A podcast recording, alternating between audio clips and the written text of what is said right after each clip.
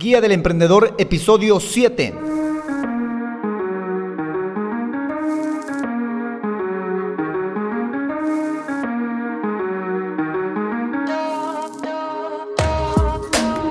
Hola, hola emprendedores, bienvenidos y bienvenidas a la Guía del Emprendedor, el podcast en el que juntos vamos a aprender a montar un negocio online o como mínimo a mejorar la presencia digital de nuestro negocio actual.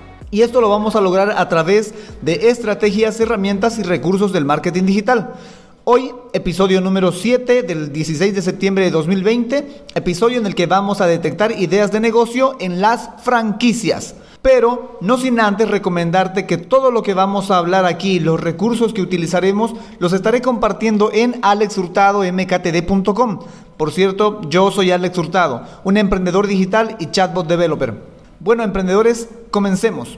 En los anteriores episodios estuvimos encontrando ideas de negocio en las noticias, en las quejas, en las experiencias de viaje e incluso en los datos estadísticos del Instituto Nacional de Estadísticas, el INE. Básicamente en todas ellas estuvimos aplicando la observación y con el chip emprendedor en mente tuvimos que aplicar un poco de inventiva para ir imaginando una posible idea de negocio. Pero en este caso, en el caso de las franquicias, para quienes no tenemos tanta habilidad imaginativa y poder de observación, detectar ideas de negocio en las franquicias puede ser una gran oportunidad.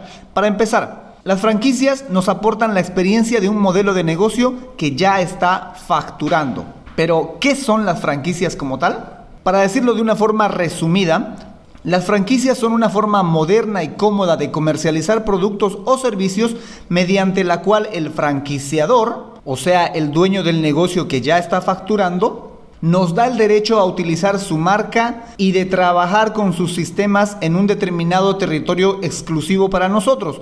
A cambio nosotros, los franquiciados, aportaremos unos importes de inicio o mensuales, según la franquicia, con los cuales nosotros asumiremos la gestión y el riesgo comercial y financiero del negocio. Como pueden observar, hay dos partes claramente distinguibles, que son el franquiciado y el franquiciador. Vamos a detallar cada uno de ellos. El franquiciado somos nosotros, los inversores, los que adquirimos el derecho de comercializar un determinado concepto de negocio y los métodos que van inherentes con este negocio. Métodos que fueron desarrollados por el fabricante, como ser la logística, la producción, la publicidad, la distribución, etc. A la vez mantenemos unos vínculos con este fabricante, unos vínculos de asistencia inicial y continua. El siguiente es el franquiciador, que es el dueño de la marca, que busca expandirse a través de inversores a los cuales otorgará un derecho de operar con su marca y con su método a cambio de unos importes iniciales y mensuales. Claro, también con esto se compromete a darte asistencia inicial y continua para sostener la franquicia. Es importante recalcar que las franquicias nos aportan la experiencia de un modelo de negocio que ya está facturando, que ya está funcionando y que lo que busca simplemente es expandirse a través de inversores en otras regiones geográficas, tanto sea en ciudades o sean en países. Para aportar un poco más a esta definición de franquicia, vamos a definir qué no es una franquicia. Una franquicia no es una inversión. Porque no es que vas a dejar el dinero ahí y va a crecer nada más por haber invertido, para nada. Una franquicia no es una sociedad, porque el franquiciador no es tu socio a riesgo compartido. Una franquicia no es una distribuidora o comercializadora, porque no estás trabajando con un intermediario que te va a vender al por mayor para que tú vendas al por menor. Tampoco es una agencia porque su intención no es representar de manera local a una marca. Una franquicia tampoco es una estructura piramidal porque su objetivo no es atraer a la mayor cantidad de personas para que se adhieran al negocio. Y por último, una franquicia no es una relación laboral, en la que el franquiciador es tu jefe y tú eres empleado de la franquicia.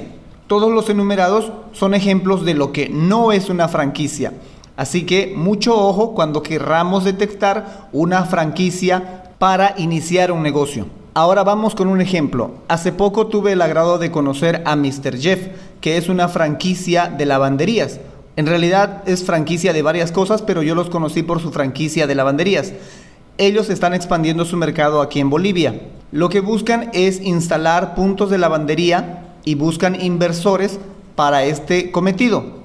La inversión creo que es alrededor de los 35 mil dólares y ellos te instalan la lavandería. Lo que sí tú tienes que colocar es el local comercial y hacerte cargo de las mensualidades.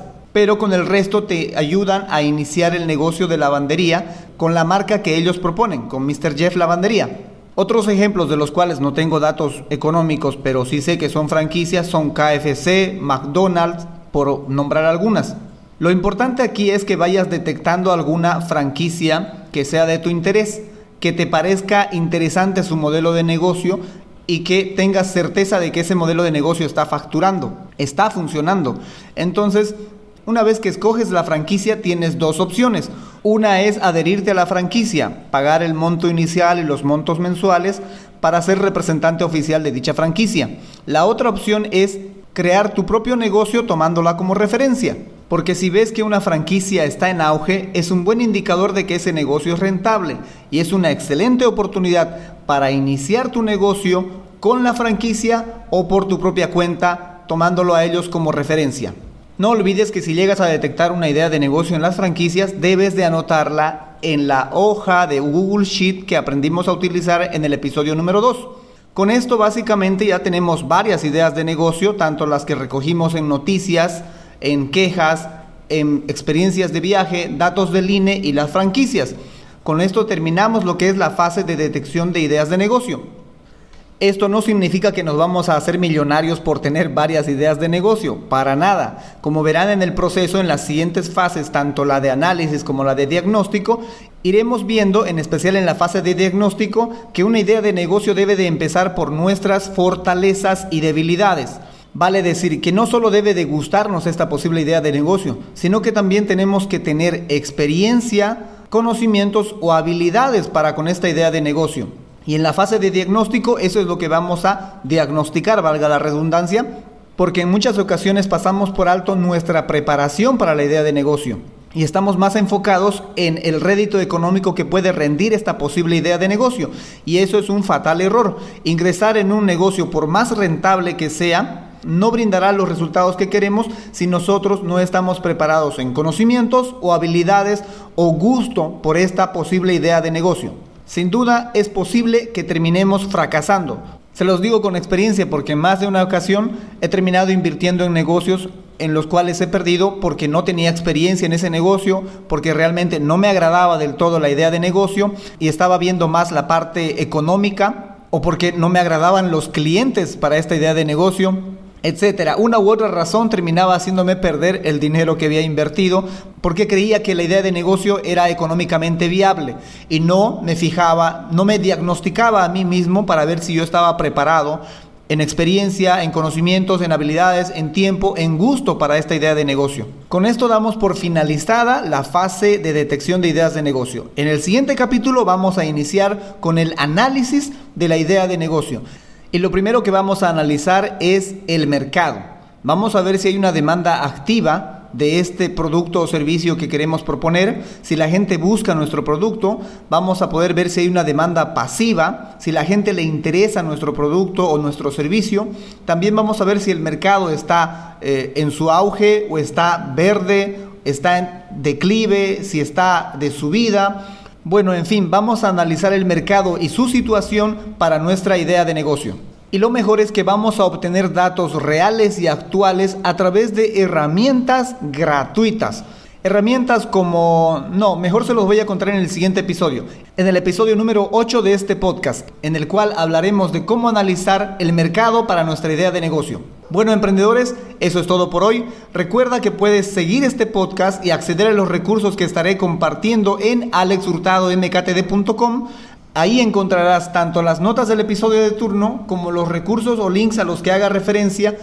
También hay un bloque de color rojo en tu computadora hacia el lado derecho o en el celular si deslizas hasta, hasta el final, un bloque rojo en el que puedes hacerme llegar tus preguntas o consultas que gustosamente las estaré respondiendo aquí en el podcast. También si quieres puedes suscribirte que en la parte derecha o al final también hay un botón que dice suscribirse. Muchas gracias por escucharme y sobre todo gracias por emprender con este podcast. Será hasta el próximo episodio. Chao, chao.